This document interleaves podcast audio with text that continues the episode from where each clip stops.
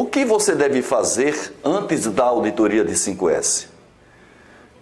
Primeira dica: tenha familiaridade com a área a ser auditada. Se necessário, faça uma visita prévia ou certifique-se que outro auditor já tem familiaridade. Caso o auditor não conheça as dimensões da área, é importante fazer uma visita prévia para saber que cadência dará durante a auditoria. Segunda dica: confirme antecipadamente com o auditado o dia, horário e o acompanhante, quando a auditoria for com data e hora marcada. Outra dica: reanalise os critérios de avaliação antes da auditoria. Se achar mais prático, anote algumas em um papel à parte para garantir que não será esquecido. Outro ponto, leia os registros da auditoria anterior. Isso permite a você que tenha uma visão prévia de como estava a área na auditoria anterior. Não se preocupe com a nota que foi dada, pois ela poderá ser induzir a você a cometer erros quando da sua pontuação. Outro ponto, providencie os recursos para auditoria, tais como critérios de avaliação, prancheta, lápis ou caneta, equipamentos de proteção individual, o relatório da auditoria anterior. Outra dica, se você for fazer auditoria em dupla, procure chegar junto com outro auditor no local, a ser, no local a ser auditado. Isso demonstra uma boa imagem da auditoria para o auditado. Outra dica importante, Combine com outro auditor o procedimento da auditoria. Isto vai evitar redundância de ações e demonstra para o auditado uma harmonia entre os auditores. Ponto importante: evite chegar atrasado. Caso isso venha a acontecer, faça contato o mais previamente possível com o auditado e o parceiro da auditoria. Ao chegar na área, peça desculpas. Não sacrifique a qualidade da auditoria reduzindo o tempo de visitação para compensar possível atraso. Se necessário, acorde um novo dia e horário para concluir a visita da auditoria.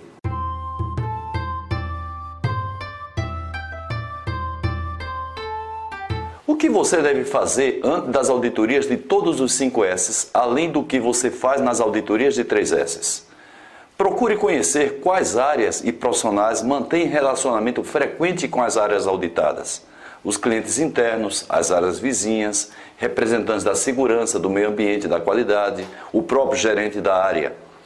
Analise se a pessoa entrevistada é a mais adequada para comentar sobre a área auditada. Agende datas e horários para entrevistar esses profissionais, que pode ser antes, durante ou após a visita. As entrevistas poderão ocorrer na presença do auditado.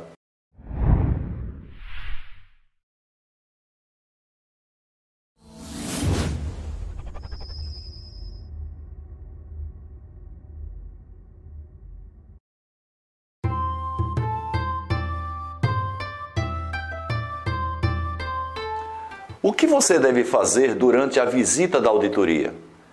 Primeiro, crie um clima agradável na chegada à área. Você deve se lembrar que o auditado pode estar um pouco tenso. Aceite uma água ou um café que seja por acaso oferecida por ele. Pergunte sobre as melhorias feitas desde a última avaliação. Veja as fotografias da evolução da área, caso existam. Ressalte os pontos fortes relatados ou apresentados em loco, ou seja, no local de trabalho, ou por fotografias. Outro ponto importante, procure não ironizar nem fazer deboche das situações atuais, caso elas existam. Por vezes ocorrem situações que parecem engraçadas, inclusive pelo alto nível de desordem, sujeira, pichações, layouts inadequados, improvisações, mau estado de conservação e outras coisas mais. Caso a dupla de auditores não domine a sua vontade, poderá tomar atitudes inadequadas com risos irônicos ou até mesmo de gozação. Dependendo da frequência com que isto ocorre e do temperamento do auditado, poderá haver um bloqueio de relacionamento, dificultando em muito o restante da auditoria. Não confunda a criação de um clima agradável com um ambiente de deboche. Isso é muito importante. Outro ponto importante: evite adiamentos. A pressão da avaliação depende muito da participação do responsável pelo local avaliado. Por mais eficaz que seja o auditor, ele precisará de informações sobre algumas possíveis anormalidades, bem como algumas melhorias que foram feitas em relação à última avaliação. O avaliado geralmente arranja argumentos que não poderá ser auditado no dia estabelecido. Indevidamente, esse argumento é apresentado na véspera ou no próprio dia da auditoria.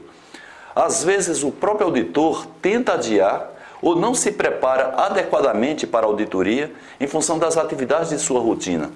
Em ambas as situações, as tentativas de adiamento devem ser evitadas sob o risco de comprometer a seriedade e o prazo para a conclusão do processo de auditoria. Outro ponto importante: não inicie a auditoria sem um representante da área. Caso o responsável tente adiar argumentando impossibilidade de acompanhamento, apresenta a sugestão de que seja delegado um representante da área. Se o acompanhante demonstrar desconhecimento sobre as questões levantadas, tente chegar a um consenso com ele de que é inviável prosseguir com a visita. Na falta de alguém para responder pela área, suspenda a visita e leve o problema para o coordenador das auditorias ou para o coordenador do programa 5S.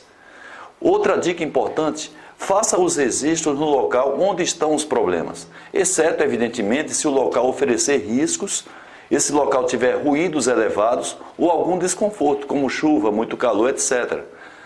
Outra dica importante: não avalie locais em fase de transformação. Não é aconselhável avaliar locais de trabalho que estão passando por transformações físicas, como reforma predial, mudança de layout, manutenção de um grupo de máquinas uma vez que o resultado não teria muito efeito. Nesse caso, é melhor esperar a conclusão dessas mudanças para posterior avaliação do local de trabalho.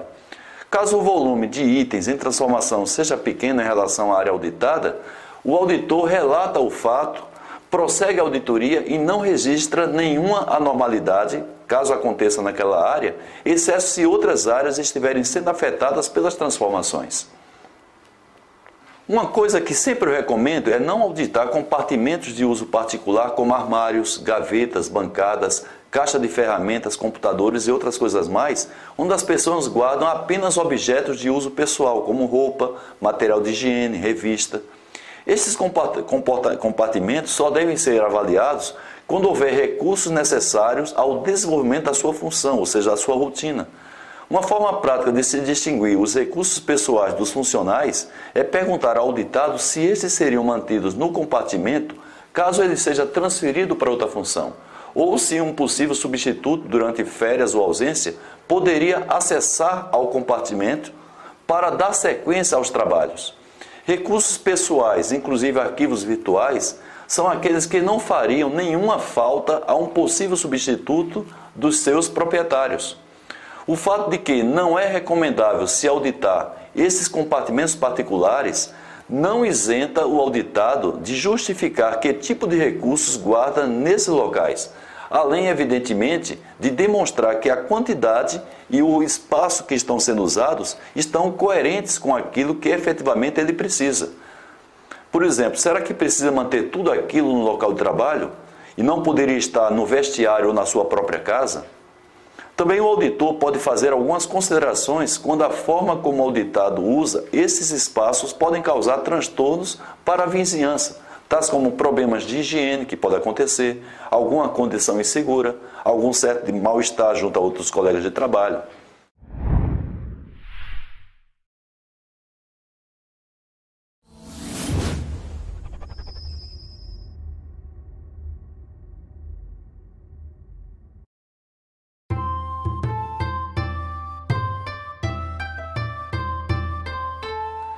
Outra dica que eu gosto de dar é para o auditor fazer um roteiro lógico para evitar perda de tempo. Para tanto, o domínio dos conceitos do 5S e dos seus critérios de avaliação, além de conhecer as dimensões do, da área auditada, ela é muito importante. Outro ponto importante, cadencie o tempo de acordo com o tamanho do ambiente. Em um ambiente maior, é importante se ter uma avaliação mais superficial do todo, escolhendo-se alguns itens amostralmente para avaliá-los com maior precisão. Em um ambiente muito pequeno, boa parte dos itens deve ser avaliado nos seus detalhes. É recomendável que o auditado tenha uma visão da dimensão da área antes de iniciar a auditoria. Quando há vários itens semelhantes, como mesas, prateleiras, armários, bancadas e outras coisas mais, é recomendável uma visita geral para depois se fazer um registro abrangente. É recomendável também uma revista geral e rápida nos contornos da área para se ter uma visão mais ampla e verificar possíveis itens que passaram despercebidos, como layout, conservação de instalações prediais, instalações elétricas e hidráulicas, as áreas de circulação, as sinalizações. Outra dica: conheça o processo que você está auditando. Solicite ao auditado uma explicação rápida sobre o processo da área auditada, com o objetivo de compreender melhor as dificuldades para a manutenção dos aspectos de ordem e de limpeza daquele ambiente que você está auditando. Outra, outra coisa importante, evite bate-boca com os auditados. As pessoas que estão sendo avaliadas, elas procuram defender-se de quase todas as anormalidades apontadas pelo auditor. A postura do auditor é de escutá-las e compreendê-las. Porém, o auditor não tem de concordar ou buscar a todo custo a concordância do auditado. Isso é muito importante. A comparação entre a situação atual e o padrão estabelecido, caso exista, nos critérios de avaliação, é que deve prevalecer nessa discussão. Os argumentos mais comuns apresentados pelos auditados nesse caso são, por exemplo, a irregularidade já é do conhecimento da chefia. Ele fala isso aí para o auditor. Já foi solicitado ao pessoal da manutenção para corrigir esse tipo de problema? Ah, isso aí depende do investimento. Ah, foi provocado por pessoas de outras áreas. Isso são desculpas que normalmente acontecem durante a auditoria. Ah, isso aí é culpa do pessoal terceirizado, é muito comum isso aí. Ah, isso aí foi culpa do turno anterior. A avaliação é logo hoje que estou muito atarefado. Sempre que isto ocorrer, sugira ao auditado continuar a auditoria, que posteriormente voltará a ser discutido o item polêmico. Isso possibilita a continuidade da auditoria e o arrefecimento dos ânimos, evitando-se com isso que a emoção supere a razão durante a discussão. Outra dica importante: seja observador, principalmente em locais de difícil acesso e locais fechados. Não tenha receio de pedir às pessoas para abrir compartimentos, nem sujar as mãos ao passá-las sobre superfícies, tentando detectar sujeira acumulada. Não tenha preguiça de se baixar ou de subir em escadas batentes ou pisos mais elevados para verificar o nível de sujidade que existe nesses pontos ou materiais largados que também pode acontecer ali.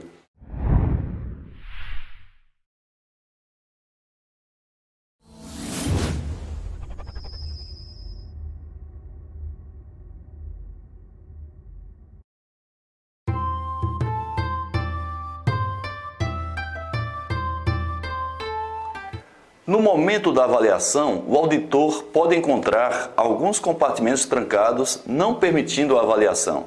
Nestes casos, para aquele compartimento, o auditor pode considerar, considerar que o seu interior está em desacordo com o 5S, penalizando a pontuação da área de forma ponderada, ou seja, levar em consideração outros compartimentos fechados que foram avaliados. Assim, as pessoas terão mais respeito ao processo de avaliação no próximo ciclo de auditoria, preparando-se de acordo com a data e horário estabelecido, caso a auditoria seja com data e hora marcada. Além de pontuar, registre os, as principais anormalidades encontradas e descreva no relatório como oportunidade de melhorias. Assim, a atividade de auditoria cumpre a sua verdadeira função, que é de agregar valor ao 5S e não de fazer apenas um julgamento com as pontuações. Registre todas as anormalidades para facilitar a definição de notas. Lembre-se que a auditoria começa com o auditado recebendo as notas máximas compete ao auditor apresentar evidências para notas inferiores à máxima. Registros superficiais ou pequena quantidade são incompatíveis com notas muito baixas. Outra dica: resiste também o que se destaca de positivo. A postura de um auditor não deve ser semelhante ao de um comprador de carros usados, ou seja, demonstrar que está à caça de defeitos. O auditor deve ressaltar também os pontos positivos, reconhecendo as limitações do local avaliado em função de suas características expondo a evolução em relação à última avaliação, que é a situação anterior. O relatório do auditor deve apresentar os pontos positivos do local avaliado como forma de estimular a equipe na busca de aperfeiçoar a prática do 5S. Esta postura conduz a uma avaliação justa e a uma imagem positiva do auditado em relação ao auditor, à auditoria e ao próprio 5S. Outro ponto importante: não tente ensinar ao auditado como resolver os problemas encontrados. Embora possa parecer uma atitude construtiva, isto poderá comprometer o tempo e a credibilidade da auditoria, além de poder gerar uma situação desconfortável para o auditor quando a sugestão estiver fora de propósito ou por problemas técnicos ou por limitações de recursos, tanto de ordem financeira e ou humanos. Caso o auditor sinta-se na condição de auxiliar o local auditado, poderá fazê-lo posteriormente, não mais na função do auditor, mas numa postura de coleguismo junto ao auditado. Outra dica: registre os problemas detectados pelo próprio auditado. Pode parecer estranho, mas alguns auditados podem querer se aproveitar adequadamente do relatório da auditoria do 5S para fortalecer as suas reivindicações. Não há nada de errado nisso, desde que o auditor não fique sujeito apenas às indicações do auditado, às vezes perdendo o controle da auditoria. Quando induzido pelo auditado em segui-lo para verificar o problema que ele gostaria de apontar, o auditor deve informá-lo de maneira sutil que durante o percurso previsto fará a verificação no momento apropriado. Outra dica: esteja atento para a ausência de sinalizações e de identificações. Para tanto, o auditor deve se colocar na posição de pessoas que frequentam o ambiente, utilizam seus recursos, prestam serviços e até mesmo na posição de novos profissionais que venham a trabalhar na área.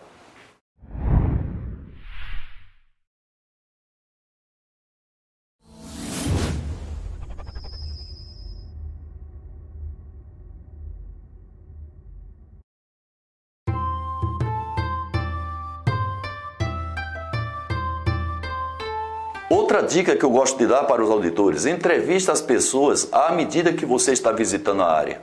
Para evitar a timidez das pessoas, crie um ambiente informal, evitando ser prolixo e fazer registro em paralelo com as pessoas falando. Caso algum comentário lhe pareça radical, para mais ou para menos, procure colher informações de outras pessoas no sentido de cruzá-las, formando a sua própria posição. Outra dica: use a amostragem quando coerente. Não é obrigado que todos os compartimentos de um local sejam avaliados. O auditor pode usar o bom senso e utilizar uma amostragem aleatória para itens semelhantes. Outra dica: não altere nada no ambiente que você está auditando. Evite apanhar, remover, descartar, limpar ou organizar algo que você entende estar contra o padrão exigido. Essa atitude pode ser interpretada pelo auditado como uma lição de moral e não pega bem. Outra dica: evite tocar em instalações ou recursos que possam provocar acidentes. São exemplos disso: partes de equipamentos em acionamentos, instalações elétricas, líquidos vazando ou contaminando o piso, abrir recipientes desconhecidos. Caso o auditor tenha dúvidas sobre o possível problema, deve questionar o auditado para ter a sua definição. Deve ser evitado também o acesso a pontos do ambiente onde o auditor fique exposto a acidentes, como circulação em espaços confinados, subir em escadas, portadas ou tipo marinheiro e outras coisas mais. Outra dica importante: haja de maneira diferente nos ambientes das empresas contratadas.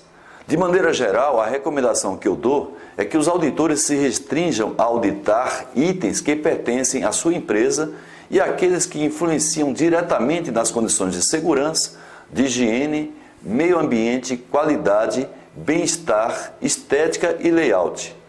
Exemplos de itens que não devem ser auditados na empresa contratada. Arquivos de documentos de controle que não interessam à contratante.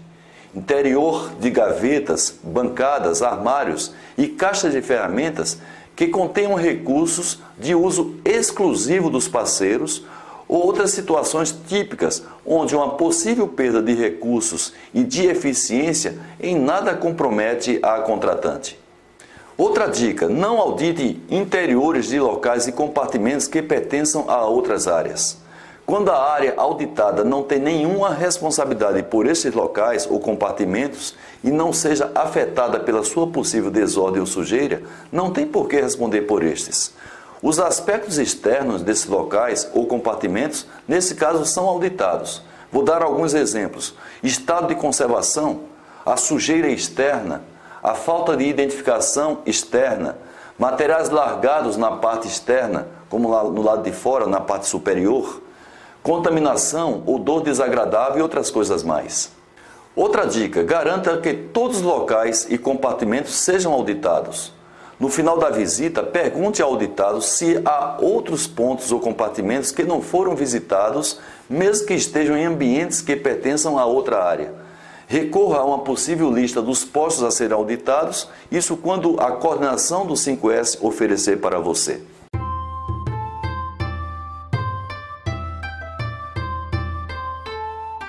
E o que você deve fazer durante as auditorias de todos os 5S, além do que você já faz nas auditorias dos três primeiros?